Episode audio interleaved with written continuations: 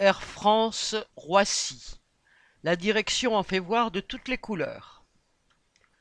À mt.ca, un secteur de la Direction générale industrielle d'Air France à Roissy, un mouvement de protestation avec des débrayages quotidiens a lieu en ce début novembre au sujet des demandes de congés pour 2024.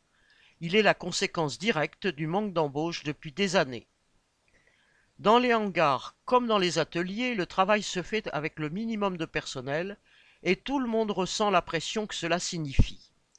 Lors de l'épidémie de Covid, la direction s'était débarrassée de 7500 travailleurs par un prétendu plan de sauvegarde de l'emploi, PSE, qui accordait quelques avantages aux plus anciens si, dans des secteurs et des métiers déterminés, ils acceptaient de partir.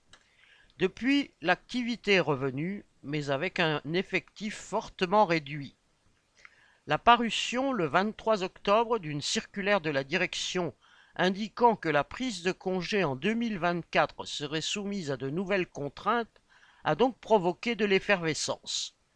Des semaines sont orange avec un taux d'absence accepté pour congés inférieurs ou égal à 20% de l'effectif, d'autres sont jaunes, ce qui signifie un taux de 25%, d'autres encore sont vertes, soit 35%.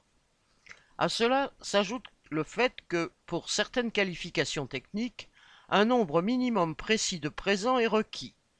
Cela restreint encore les possibilités de partir en vacances telles que les détermine la couleur des semaines.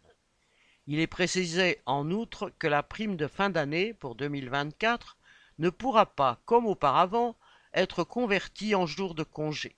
C'est finalement la hiérarchie qui, selon un barème que l'on ne connaît pas encore, devrait trancher entre les demandes des uns et des autres. Le mécontentement devant le fait que les travailleurs devront payer, même durant leurs vacances, le refus d'embaucher de la direction a amené pas mal d'entre eux au hangar H2 et H4 à débrayer deux heures par jour depuis le 30 octobre. À suivre. Correspondant Hello.